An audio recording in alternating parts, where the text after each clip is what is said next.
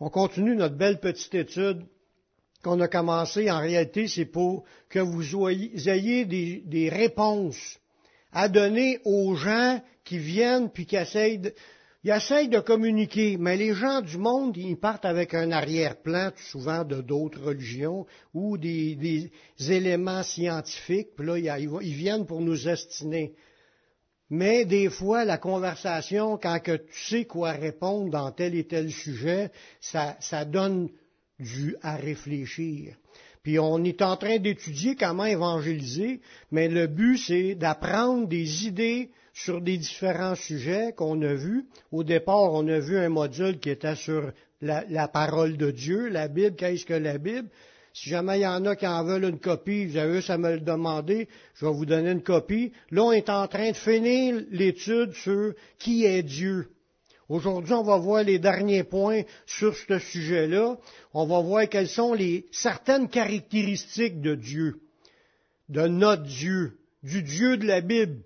Puis pour cela, c'est pas des idées qu'on s'invente pour, euh, pour définir Dieu, un Dieu à notre goût, à notre image, à nos idées, non. On prend tout ce qui est écrit dans la Bible, puis c'est les versets qu'on prend pour pour pas décider qui, comment ce que je voudrais ce Dieu-là est.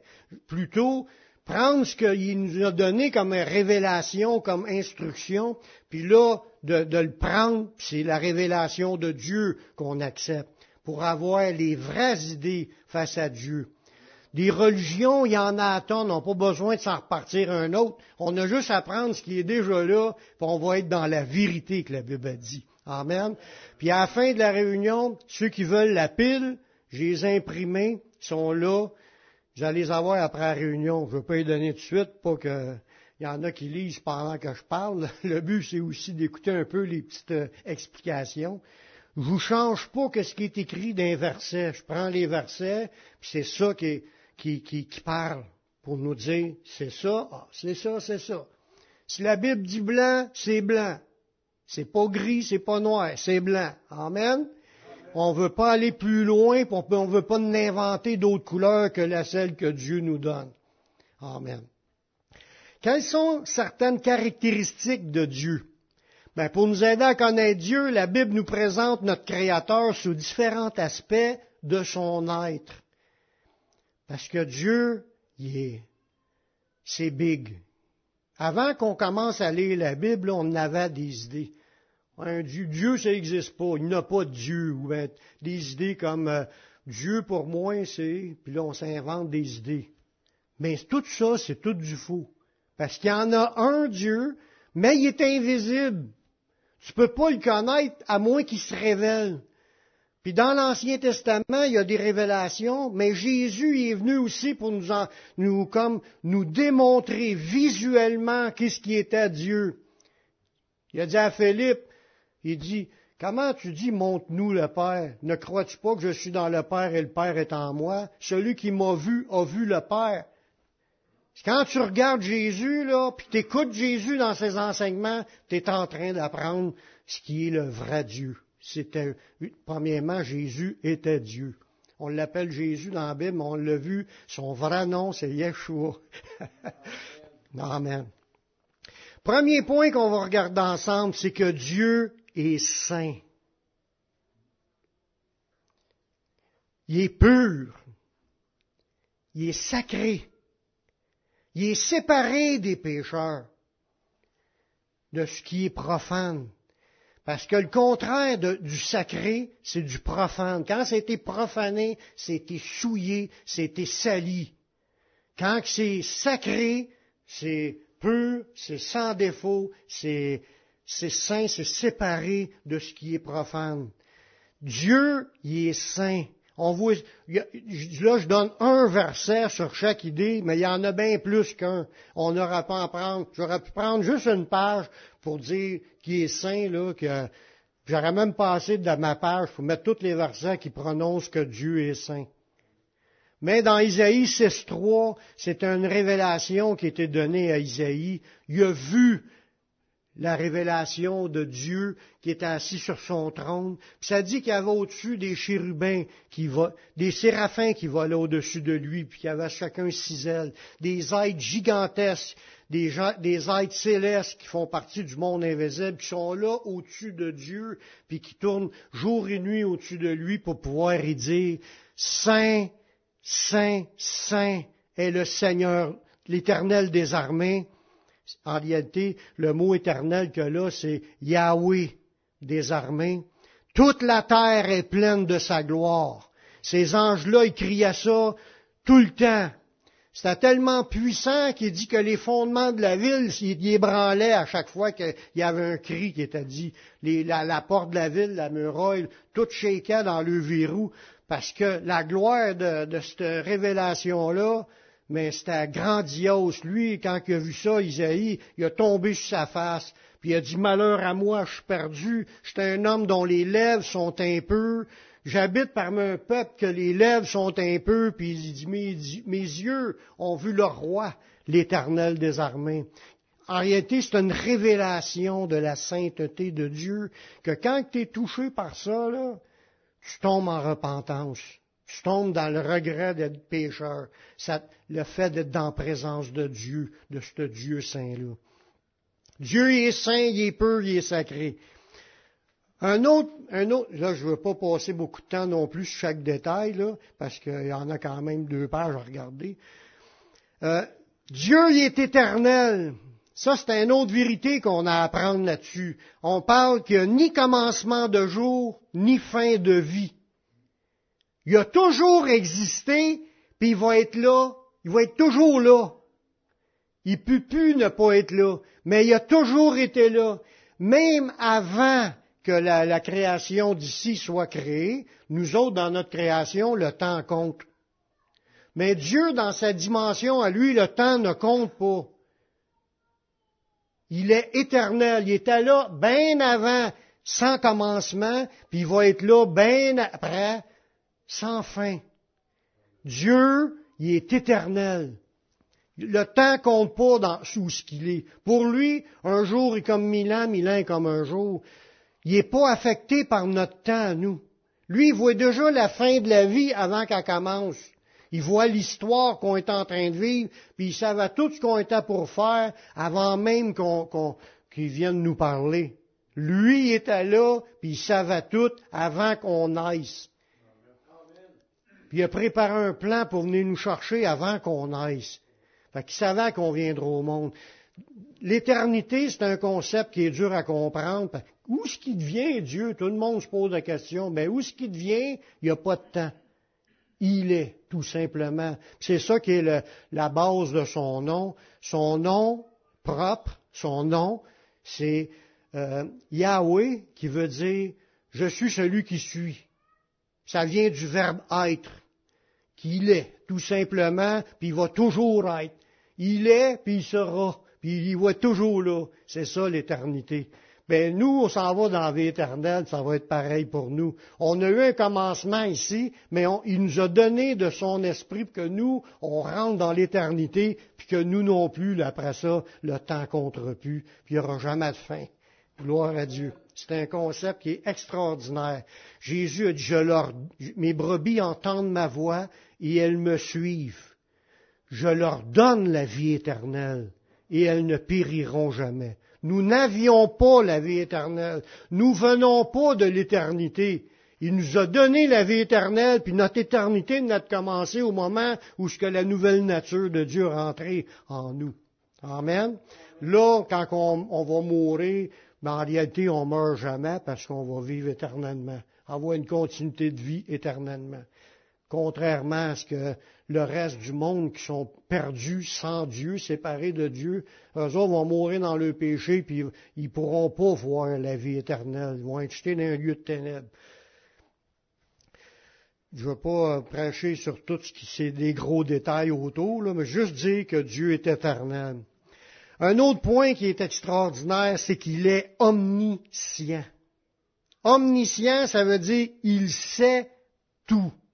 On ne peut rien lui cacher. Il sait tout. tous les petits détails, même il dit ce qu'on a dit dans notre chambre en secret, il sait. On on peut pas rien y cacher. Ce qu'on voit, euh, attendez un instant l'autre verset avant pour la vie éternelle. Je n'ai pas lu le verset dans Romains 16, 26. Ça disait, mais, mais, mais manifesté maintenant par les écrits des prophètes d'après l'ordre du Dieu éternel et portant la connaissance de toutes les nations afin qu'elles obéissent à la foi. Mais c'était pour désigner qu'il y a plein de versets qui disent que Dieu est éternel. Celui-là, ça en est un. Là, je parle de l'omniscience, c'est dans 1 Samuel, le chapitre 2, verset 3.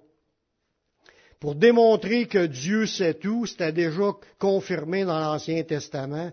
Il dit, ne parlez plus avec tant de hauteur, que l'arrogance ne sorte plus de votre bouche, car l'Éternel est un Dieu qui sait tout, et par lui sont pesées toutes les actions. Quand on parle de peser toutes les actions, tout ce qu'on fait, tout ce qu'on dit, tout ce qu'on pense, il sonde les cœurs aussi, il sait tout, il nous connaît entièrement. Il nous connaît plus que nous, on se connaît. Nous, on a oublié plein d'affaires, ce qu'on a dit, ce qu'on a fait. Lui, il s'en rappelle de tout. Il sait tout. Puis il dit même quand, quand je disais tantôt, tu dans un lit, il dit, tout ce que vous avez dit dans vos chambres, ça va être prêché sur les toits. Fait qu'il n'y a rien de caché. Faut, faut vraiment, je vous, encourage là-dessus, si vous avez des choses obscures dans votre vie, demandez pardon Seigneur. Parce que quand il demande pardon, c'est là qu'il envoie ça dans la mer de l'oubli. Il décide d'oublier. C'est pas parce qu'il s'en rappelle pas. Il décide d'oublier ce qui est pardonné. C'est une grâce. Merci Seigneur. Puis il n'y a pas une personne sur la terre qui a réussi à vivre une vie chrétienne sans avoir quelque chose qu'on pourrait lui reprocher. Tout le monde.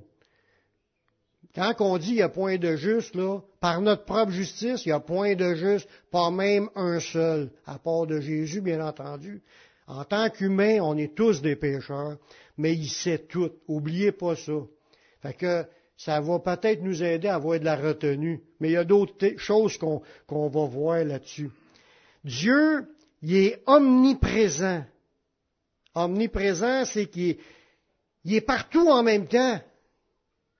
Nous, on est focusé à l'intérieur de notre petit crâne. On voit juste ce qu'il y a devant nos yeux, parce qu'on entend. On est conscient juste de notre, de notre petite bulle personnelle. Dieu, il voit tout mais encore plus grand que tout ce que parce que lui, il remplit l'univers au complet, puis même l'univers est pas assez grand pour contenir Dieu. Il est encore, on va le voir dans un autre verset, je ne vais pas tout dire tous les petits détails tout le temps. Euh, en parlant de l'omniprésent, dans 1 roi 8, 27, mais quoi? Dieu habitera-t-il véritablement sur la terre? Y a-t-il quelque chose qui est assez grand pour que Dieu habite là? pas pantoute. Il dit, voici les cieux et les cieux des cieux ne peuvent te contenir. Ça veut dire Dieu est encore plus grand que toute la création. Tout l'univers, et il y en a qui pensent, mais les scientifiques qui disent qu'il y en a une multitude d'univers, c'est, quasiment infini à nos yeux. Dieu est encore plus grand que tout ça. On n'a pas affaire à un petit Dieu euh, comme tu es d'un film, là, puis il y a en plus un Dieu qui meurt. Nous autres, il est éternel, notre Dieu. Alléluia. Il dit, les cieux et les cieux des cieux ne peuvent te contenir, combien moins cette maison que je t'ai bâtie. On ne peut pas le faire habiter sur la terre. Tout, Dieu est plus grand que toute sa création. Tout ce qui existe dans le monde invisible est dans notre création, parce que nous, c'est vaste la, création physique, mais le monde invisible, c'est aussi grand. Tout ce qui a été créé dans le monde invisible puis dans notre création a été créé par Yeshua. C'était pour lui que tout a été créé. Dans Colossiens 1.16. Car en lui, puis regardez bien ce qui est écrit là, en lui, en Yeshua, parce que ça parle là de, de, de Yeshua dans ce texte-là, ont été créées toutes les choses qui sont dans les cieux et sur la terre, les visibles et les invisibles, même le monde invisible où ce que Dieu est, tout ça s'est créé en lui, à l'intérieur de lui. Quand on disait tantôt que Dieu, il, il y a les cieux, les cieux des cieux sont pas assez grands pour contenir Dieu, mais c'est Jésus qui est venu ici. Tout était créé à l'intérieur de lui, soit le monde visible, où ce qu'on est présentement, et le monde invisible. Puis toutes les, les trônes, dignités, domination, autorité, tout a été créé par lui et pour lui. Donc ça, ça veut dire qu'on n'est pas ici pour nous, on est ici pour lui. L'ensemble des créatures de la création devrait vivre pour lui. Quand Dieu dit suis-moi, ou viens à moi, ou euh, tu sais, détourne-toi de tes péchés, détourne-toi puis euh, va vers Dieu, c'est rien que normal. Il nous a créés pour ça. Fait quelqu'un qui va pas à Dieu, c'est parce qu'il décide d'être rebelle à l'autorité du Créateur. Mais tout était fait par lui et à l'intérieur de lui. Ça veut dire qu'il est encore plus grand que les deux créations qu'on voit. La, la qu'une qu'on voit et que l'autre qu'on voit pas. Les visibles et les invisibles. Ça veut dire que tous les anges aussi ont été créés par Jésus. C'est grandiose quand on pense à ça. Puis encore plus que ça, tout ce qui existe, tout ce qui existe dans le monde invisible et dans le monde visible sont maintenus en existence par lui. Non seulement il nous a créés, mais il nous permet de continuer à vivre notre vie terrestre. ça, c'est bien plus que juste, oh, je permets à Daniel de vivre. Dieu, là, il tient dans sa main tous les atomes de notre corps. Puis chaque atome qui forme un organe, mais tout ça, c'est maintenu ensemble par la puissance de Dieu. Même un de tes cheveux qui tombe à, tête, à terre, c'est lui qui l'a créé, c'est lui qui l'a gardé en existence, ce poil-là, puis là, il tombe à terre. C'est lui qui l'avait fait. Puis il dit, il compte tout, puis il sait tout. Mais c'est encore bien plus creux quand dans ce temps-là, ça connaissait pas le principe des atomes, puis des particules, puis des molécules, puis de tout le kit, là. Ben, puis les, dans un atome, c'est encore plus fort. Il y, a, il y, a, des neutrons, des protons, des électrons. Là. Je ne sais pas s'il y en a qui ont étudié ça à l'école. Ben, les atomes, là, c'est formé encore de infiniment petits. Tout ça, c'est maintenant en existence par la puissance de Dieu. Mais pas rien que les atomes de Daniel Poulain les atomes de toute la création. Ça veut dire toute la planète est formée d'atomes. Tous les êtres humains qui vivent, tout ce qui se meut, tout ce qui bouge, tout ce qui respire, tout ce qui est là, tous les arbres, toute la végétation, tout ce qui est là, les roches, l'eau, tout, c'est tout formé d'atomes, puis c'est lui qui maintient tout ça en existence tout le temps.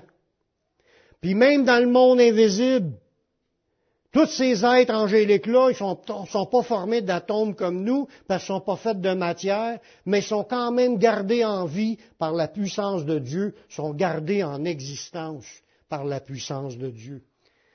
Fait que Dieu arrêterait de penser à Daniel Poulain, là, il dit, ok, lui, j'existe plus. Je suis plus là. Je serais disparu. Même le diable est maintenu en existence par la puissance de Dieu.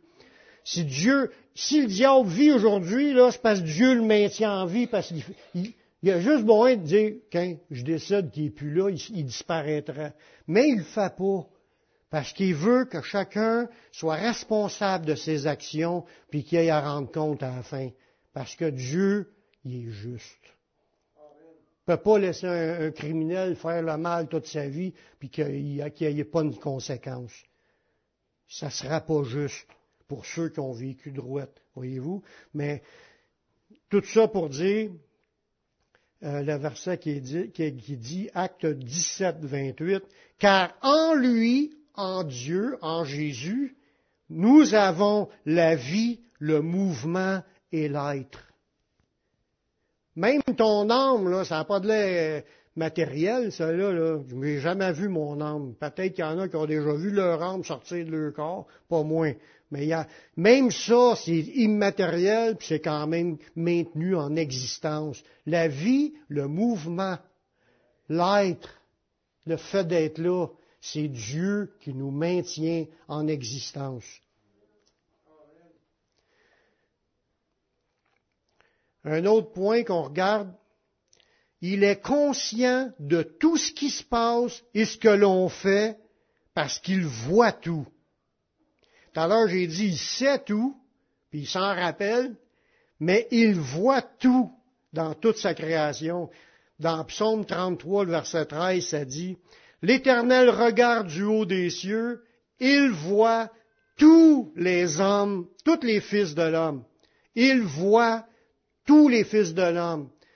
Pour ça qu'il sait tout, c'est parce qu'il voit tout. des fois, on se pense, où irai-je loin de ton esprit? Où irai-je loin de ta force? Si je monte aux cieux, tu y es, je descends au séjour des morts, tu es là. Si je prends les ailes de l'aurore, puis j'allais habiter à l'extrémité, là aussi ta droite me saisira. Il n'y a pas de place que vous pouvez aller, puis que Dieu ne vous voit pas. Il voit tout. C'est pour ça qu'il sait tout. Ça veut dire, Dieu, tu peux pas rien lui cacher. Parce qu'il voit tout. Même si tu murmures, même si tu fais une pensée, il, pénètre de loin nos pensées. Il voit tout, il est conscient de chaque seconde, chaque chose qui s'est produite, puis même nous autres, on est juste conscients de ce qu'on a pensé. Mais mon cœur a battu, mes poumons ont respiré, mes tripes ont bougé, tout a travaillé, puis je suis pas conscient de rien. Lui, il voit tout ce qui se passe dans mon corps tout le temps. Il voit tout. Il sait tout. C'est fort.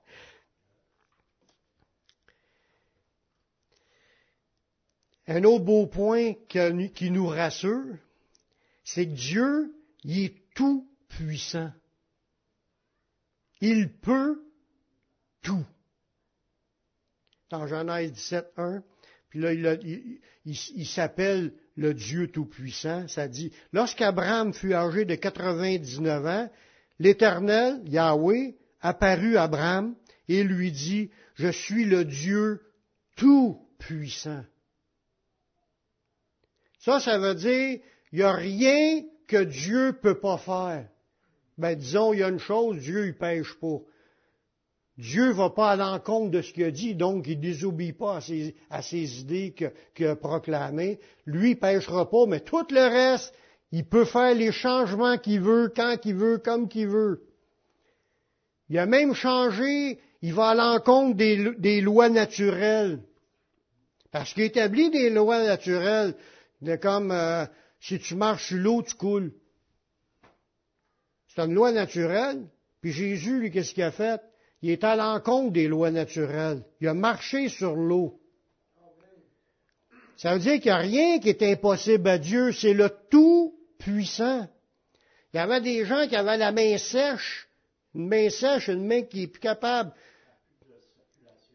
Sèche, là, t'as même plus de viande dedans, t'as, ça reste jamais et ça bouge plus. Puis à un moment donné, il y a juste, il y a juste besoin de toucher ou de dire un mot, puis c'est revenu sain comme l'autre. Il y a même des personnes mortes qui sentaient, commençaient déjà à sentir le pourri, puis il l'a ressuscité, puis il sentait plus après. Dieu est tout puissant. Il peut tout. C'est pour ça qu'on a une idée, on a, une pensée limitée, puis souvent on est dans des problèmes, puis on s'inquiète, puis on, on oublie qu'on a affaire au Dieu tout-puissant qui est avec nous. Tu as besoin d'argent, là? Commence par y en parler. Commence par y en parler. Tu as un besoin dans ta santé, commence par y en parler. C'est le Tout-Puissant. Il n'y a rien qui est impossible à Dieu. C'est ça que ça dit dans Luc 1, 36, 37. Il dit, il dit, Voici, Élisabeth, ta parente, a conçu elle aussi un fils en sa vieillesse, et celle qui était appelée stérile est dans son sixième mois, car rien n'est impossible à Dieu. Même une personne qui est rendue vieille, peut-être qu'elle avait 75, elle n'avait jamais eu d'enfant, elle était stérile, ils ont essayé. C'est une gloire d'avoir des enfants, puis une femme qui n'a pas d'enfants dans ce temps-là était malheureuse, puis elle en subissait même de la honte face aux autres femmes qui étaient fertiles. Puis elle, dans sa vieillesse, Dieu a voulu démontrer sa puissance, puis il l'a rendue fertile, puis elle, est tombée enceinte. Car rien n'est impossible à Dieu. Faut pas mettre de limite à Dieu. Il peut faire infiniment au-delà de ce que nous demandons ou pensons. Ça veut dire qu'il peut faire même au-delà de ce qu'on pense. Y a-t-il quelque chose qu'on pense que Dieu ne sera pas capable de faire? Mais il est capable. Oui, il a rallongé une journée. Il a même fait que le soleil recule. Puis il a même fait que, une autre fois que le soleil a arrêté là dans sa course, ça a duré une journée de plus en temps. Rien n'est impossible à Dieu. C'est le Dieu Tout-Puissant. on peut même voir qu'il défie les lois naturelles, les lois de la nature. S'il veut, là, tu prends ta pomme, tu jettes à terre, puis tu vas avoir monter au lieu de descendre, s'il veut. Rien n'est possible. C'est ça. Quand il était dans le désert, même le linge ne s'usait pas pendant 40 ans. J'en connais aucun vêtement, moi, sur le marché ici, qui dure ce temps-là. C'était du bon stock. Mais c'est parce que Dieu avait sa main là-dessus. Dieu, il est propriétaire de tout. Tout lui appartient. Premièrement, parce que c'est le Créateur.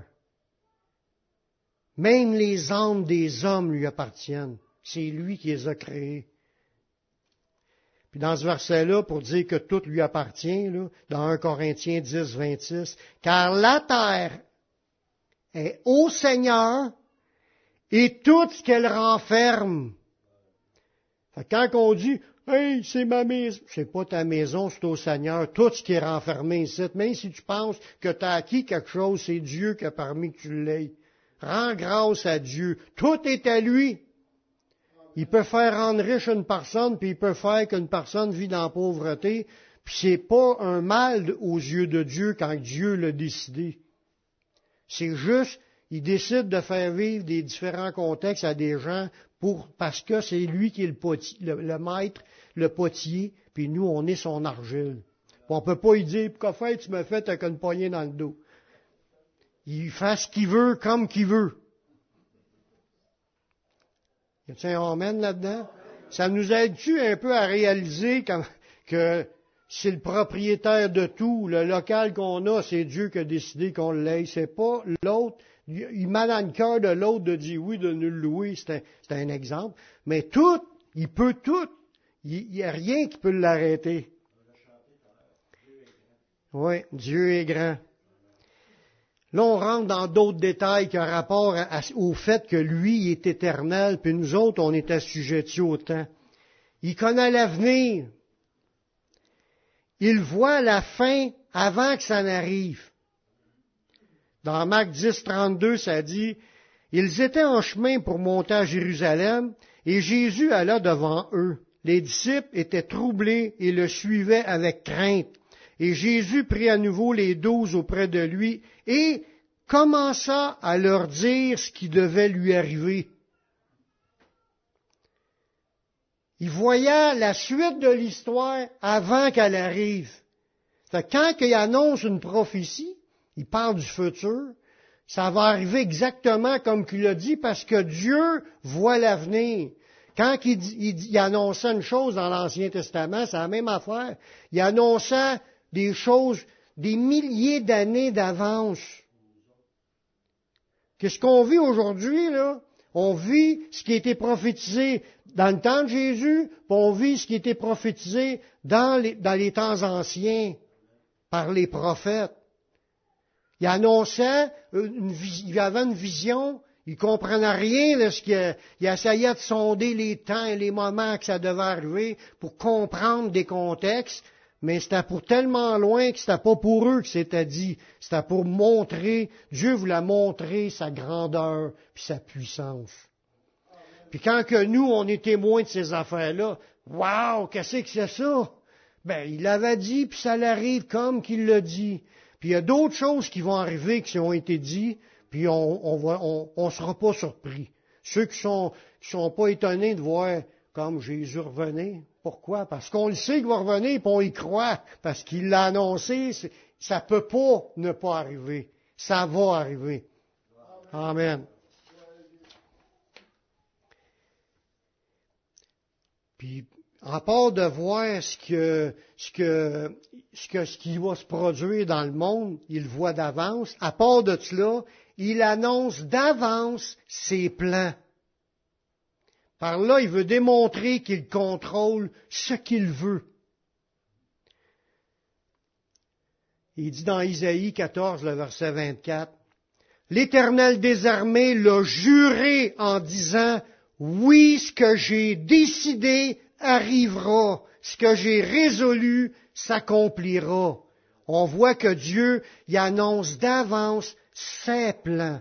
Parce que là, il dit, ce que j'ai décidé, ça veut dire que Dieu avait un plan dans la vie. Quand Jésus est annoncé d'avance, là, sa venue est exactement dans le contexte qu'il l'a annoncé, puis toutes les prophéties qui avaient été annoncées autour, ils ont toutes été accomplies. Il y en a qui les ont vus d'avance, puis ça est venu comme de même, puis il voyait ça d'avance, il les a annoncés, puis il y en a d'autres, c'est lui qui a décidé que ça arrive.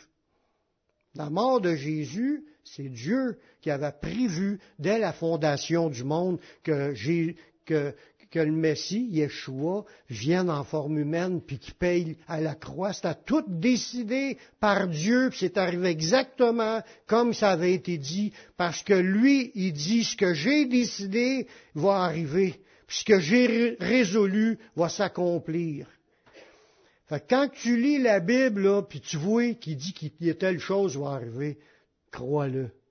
Ça va arriver.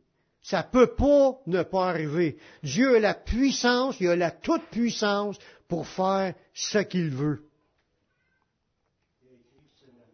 Il a écrit le scénario. Les grandes lignes de l'histoire, c'est lui qui maintient les grandes lignes de l'histoire. Puis il y a même des événements qui sont pas lui qui est fait, mais il, permet à un moment donné que ça commence à, à arriver parce qu'il a décidé que c'était là que ça devait arriver. Puis c'est un autre qui le fait. C'est pas lui. Ça veut dire qu'il contrôle même du monde, il contrôle même le diable.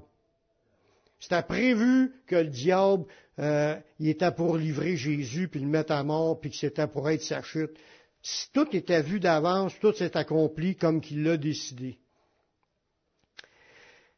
Puis, quand on parle qu'il résolut ses plans, puis il nous les annonce d'avance, là, une autre idée là-dedans, il a préparé le destin d'étape en étape. C'est lui qui a préparé le destin d'étape en étape. Il décide ce qu'il veut. Dans Isaïe 42, verset 8, il dit, Je suis Yahweh, c'est là mon nom, et je donnerai pas ma gloire à un autre, ni mon honneur aux idoles. Voici, les premières choses se sont accomplies, et je vous annonce de nouvelles, je vous en annonce de nouvelles choses qui vont arriver. Ça veut dire, il marche d'étape en étape. Là, il dit, les premières choses sont accomplies, puis là, je vais vous en donner d'autres, des nouvelles étapes qui vont arriver. Avant qu'elle arrive, il, va dire, il dit, je vais vous les annoncer avant qu'elle arrive, je vous les prédis. Ça veut dire, il a établi un plan, il a établi des étapes qui devaient se produire dans la vie, puis il les a annoncées d'avance, puis là, c'est prédit d'avance pour qu'on puisse réaliser sa grandeur sa toute puissance. C'est Dieu-là qui contrôle l'univers, contrôle beaucoup d'affaires. Une autre chose qu'on doit apprendre sur Dieu, puis ça c'est une chose primordiale qui peut nous aider qui peut nous aider grandement dans notre vie personnelle, c'est de savoir que Dieu aime ses créatures. Dieu, il est amour. dans 1 Jean 4, 8. Celui qui n'aime pas n'a pas connu Dieu, car Dieu est amour. Il y en a qui ont rendu des témoignages de cela, mais j'ai déjà vécu une expérience là-dessus, mais pas la même qu'eux autres. Il y en a qui sont morts, ils disent qu'ils ont rencontré Dieu, puis que là, ils ont senti l'amour, un amour puissant qui émanait de Dieu. Puis là, Dieu les a renvoyés sur la terre. On peut en prendre, on peut en laisser, on ne sait pas. C'est pas, c'est pas parce que les affaires qui sont pas écrites dans la Bible, il y en a qui en profitent pour inventer des fausses. Mais je peux vous dire que moi, un coup, j'ai déjà vécu une expérience sans le demander. J'étais dans un centre d'achat, Ma mère était là, on était assis à une table d'un petit restaurant. Puis là, ça a fait. Là, j'ai senti l'amour de Dieu, là. C'était comme si ça me faisait comme si j'étais prête à donner ma vie pour sauver tout le monde. Il y a quelque chose, ces produits-là, Dieu m'a démontré une parcelle de son amour que moi, je ne vivais pas dans cette pensée-là avant. Mais ça, ça, ça m'a aidé au niveau d'aimer les autres, mais ça n'a pas de rester euh, plus que, mettons, une couple de minutes. Puis ça m'a permis, je voyais le monde, là, puis j'avais le goût de le sauter des bras, puis, puis ça, de, lui donner ma vie pour qu'il puisse être sauvé. Mais c'était comme si c'est Dieu qui m'a permis que je vive cette expérience-là pour me montrer son amour à lui. De me montrer comment est-ce qu'il voyait les gens, qu'il voulait les sauver. Mais Dieu, il est amour. Si Dieu le veut, il le voudra, il le fera à tout le monde, puis tout le monde s'aimera au bout. Mais il force pas personne, c'est ça qui est le point. Mais qu'on arrive l'autre bord, on va le vivre. On va ressentir, puis on va vivre, on va être rempli, revêtu de cet amour-là, qui va nous garder soudés les uns avec les autres dans la vie éternelle. Il n'y aura plus de chair avec toutes ces arrière-pensées, puis ces jugements, puis ces blessures, puis tout ce qui est négatif qui nous empêche vraiment de, vivre l'amour de Dieu. Mais tout cet amour-là est dans le Saint-Esprit. Si Dieu veut, tu peux tout vivre à 100% tout ce qui est là. Amour, joie, paix, patience, bonté, fidélité, euh, la, douceur, la maîtrise de soi. Ça vient tout du Saint-Esprit. On pourra la vivre à plein. Dans son amour, là, il est prêt à tout donner. C'est ça que Dieu il veut nous montrer. Là. Il nous aime tellement qu'il est prêt à tout donner. Il l'a prouvé. Il a donné son Fils pour nous sauver. Puis Jésus a accepté de prendre la position de, l'agneau qui, qui devait être immolé.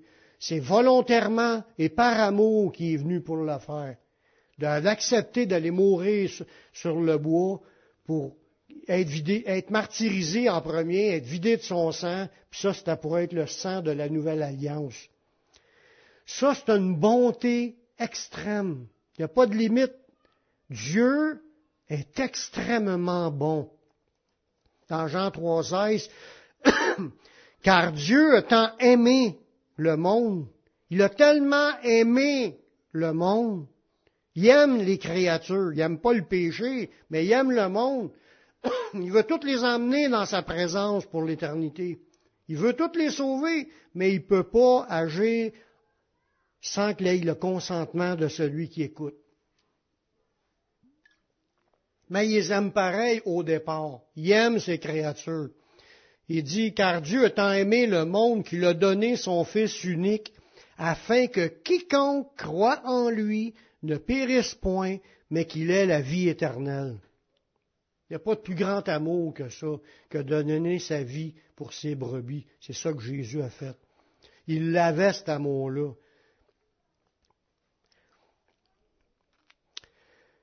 Malgré leurs péchés, parce qu'il nous aime, ben, malgré nos péchés, il attire tous les gens au salut.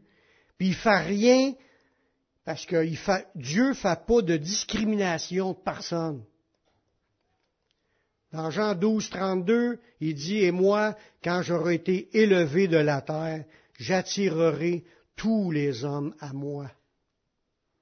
Il attire, il convainc, son esprit travaille pour amener les gens à, lui. Il l'a fait pour nous, puis il le fait aussi sur les autres, même ceux qui refusent. Parce qu'il y en a qui entendent cet appel-là, mais les oiseaux du ciel viennent puis enlèvent la semence. Si on voit ça dans une des paraboles de la semence. Dieu, a adopté dans sa famille tous les gens sauvés. Il n'est pas raciste. Il ne fait pas de distinction si tu parles en français ou en anglais ou si tu la couleur de la peau brune ou blanche. Les blancs, il y en a des gens blancs qu'eux autres, ils se pensent qu'ils sont la race supérieure. Aux yeux de Dieu, ça n'existe pas, une race supérieure. Puis il y a même une chose, selon les scientifiques, le monde au départ était plus noir que blanc c'est qu'on a blanchi avec le temps plutôt que c'était des blancs qui sont devenus noirs parce qu'ils étaient au soleil. C'est vrai. On pense ça là, dans l'histoire, mais Jésus, il est un juif. Les juifs sont taillés au bout aujourd'hui. Jésus, c'est un juif.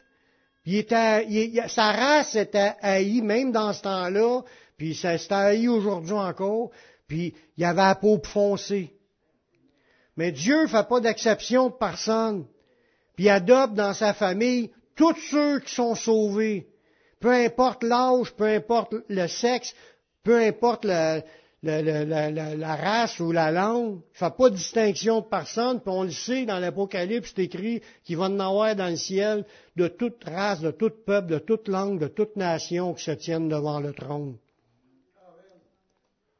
Dans 1 Jean 3, 1, ça dit, Voyez quel amour le Père nous a témoigné pour que nous soyons appelés enfants de Dieu. Il nous a tous adoptés pour être ses enfants malgré nos imperfections. Tu viens à Jésus, tu es loin d'être parfait. Même dans ta première année de vie chrétienne est loin d'être parfaite, puis même ta dernière année de ta vie chrétienne va être loin d'être parfaite. Puis il nous a accueillis pareil parce qu'il établit un plan parfait à travers son Fils, un plan qui peut nous permettre d'avoir la justice de Dieu sur nous au lieu d'essayer d'établir notre propre justice. Fait que s'il nous regarde, puis nous regarde comme étant un de ses enfants, c'est à cause de son amour, puis qu'il a préparé un plan pour nous racheter, qui nous permet d'être sauvés, puis d'être appelés son enfant. Un autre point qu'on apprend sur Dieu, c'est que Dieu est fidèle, compatissant, miséricordieux. Dans Néhémie 9.31, là, il est en train de dire, il est en train de parler à Dieu. Il dit, mais dans ta grande miséricorde, tu ne les anéantis pas et tu les abandonnes pas, car tu es un Dieu compatissant et miséricordieux.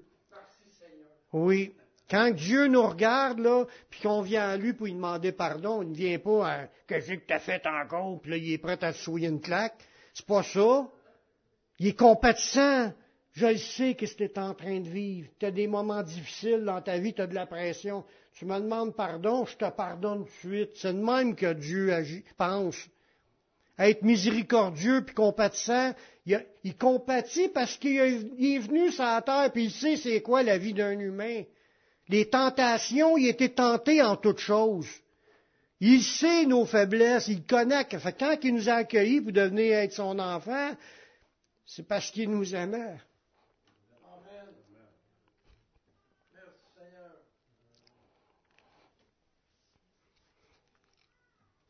Amen. Dieu, il ne peut pas être acheté, on ne peut pas l'aveugler par nos cadeaux il est intègre. Il se tu peux pas essayer de dire, je vais faire ça. il n'y a pas besoin de ça. Il ne marche pas de même. Puis il y a les méchants qui pensent qu'ils vont arriver au bord puis ils vont pouvoir lui dire ce qu'ils veulent. Dans Deutéronome 10, 17, car l'Éternel, votre Dieu, est le Dieu des dieux, le Seigneur des seigneurs, le Dieu grand, fort et terrible, qui ne fait point d'acception des personnes et qui ne reçoit point de présent. Tu peux pas y mettre de la brume dans des lunettes. Tu sais, euh, il y, a, une expression pour ça quand que c'est de la poudre aux yeux. Tu, peux dire bien des louanges que tu veux là, pour essayer de, lever la personne, pour que la personne se sente disposée pour toi, parce que tu y as bien parlé. Dieu, Jésus, ça l'influence pas. Il n'y a pas rien que tu peux y dire ou faire. Il y a un coup même, Jésus il dit, c'est écrit dans un verset, c'est, et il savait ce qu'il y avait dans le cœur des hommes. Lui, ça, des oui-dire ou des paroles dites même, là, ça l'influençait pas nullement. Il connaît le cœur des hommes. Il sait comment est-ce qu'on est fourbe, comment est-ce qu'on est tortueux, puis qu'on est méchant, qu'on est hypocrite ou qu'on est menteur. Il sait tout. Il n'y a rien que tu peux y dire ou essayer de, de l'acheter. Il est au-dessus de tout ça sans être influencé nullement. Quand il établit des règles, puis que son plan de salut, c'est passer par son Fils. Il n'y a pas d'autre chemin, mais il n'y a pas d'autre chemin. Si tu passes pas par là, tu ne seras pas sauvé. Si tu veux être dans, le royaume de Dieu pour avoir la vie éternelle, tu n'as pas le choix de passer par Jésus. Il l'a établi, ce principe-là, puis ton pardon, tu peux l'avoir en passant par Jésus, point. Il n'y a rien d'autre que tu peux faire pour essayer de, de l'acheter, de le tromper, puis de lui dire quoi que ce soit, ça ne changera rien. Dieu, quand il dit quelque chose, c'est ça. C'est le même que c'est. Dieu est le mal sous toutes ses formes. Puis en plus, il ne supporte pas la méchanceté. Dans Psaume 26, le verset 5, il dit, Je hais l'assemblée de ceux qui font le mal, je ne m'assis pas avec les méchants.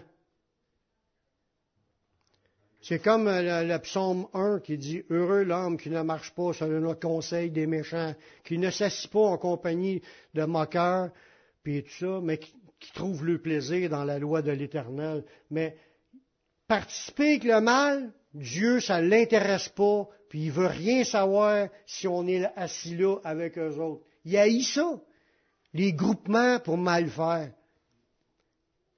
Si tu veux faire plaisir à Dieu, là, cherche à connaître sa parole puis la mettre en pratique. Ça, Dieu, il aime ça. Des gens qui obéissent puis qui font le bien et non le mal. Après avoir dit qu'il haït le mal, mais c'est aussi, il faut pas oublier, il est lent à la colère et riche en bonté. Ça prend du temps avant que Dieu se mette en colère parce qu'il est patient. Il est extrêmement patient. Même pour moi.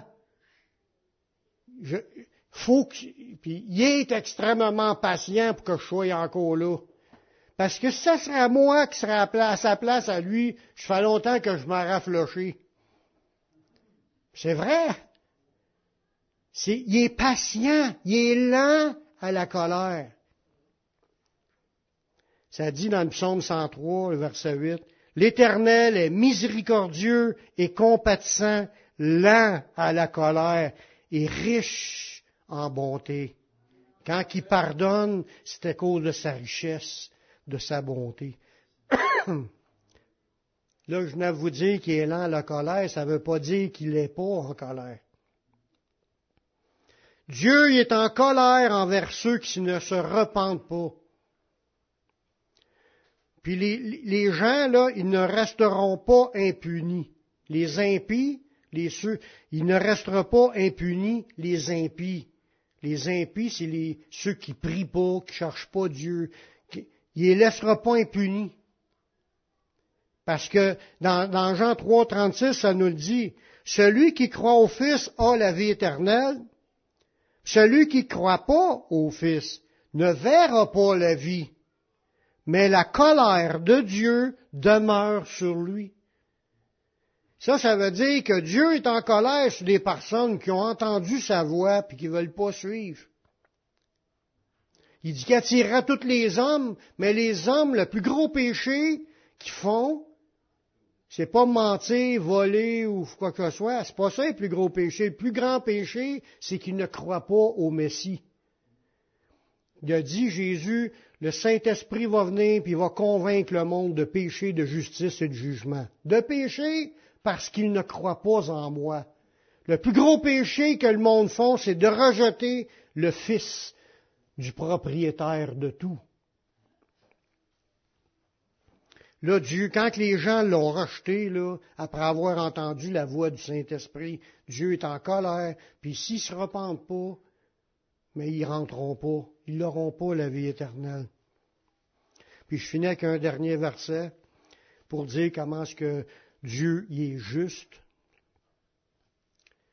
Il a fixé un jour où il jugera chaque personne avec justice. Comme je vous ai dit tantôt, il voit tout, il entend tout, il, connaît tout. Tu peux pas y cacher rien. Fait même si quelqu'un arrive avec un argument pour s'estiner pour dire quelque chose, il n'y aura rien à dire.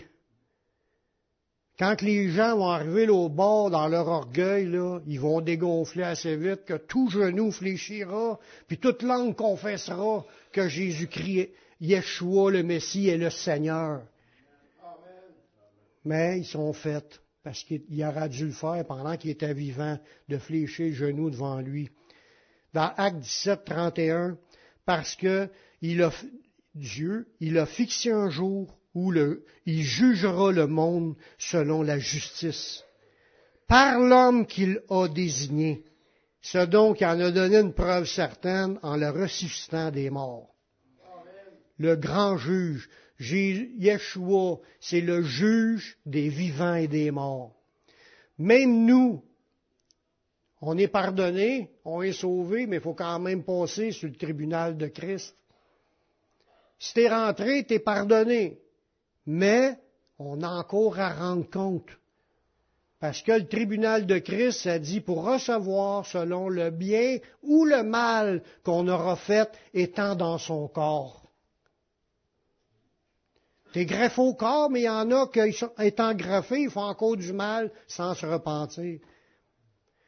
Mais ça dit aussi dans Romain, par ton cœur impénitent, tu t'amasses un trésor de colère, si tu es impénitent. Si tu pénitent, tu vas, tu vas demander pardon, puis là, tu n'auras pas de colère qui t'attend.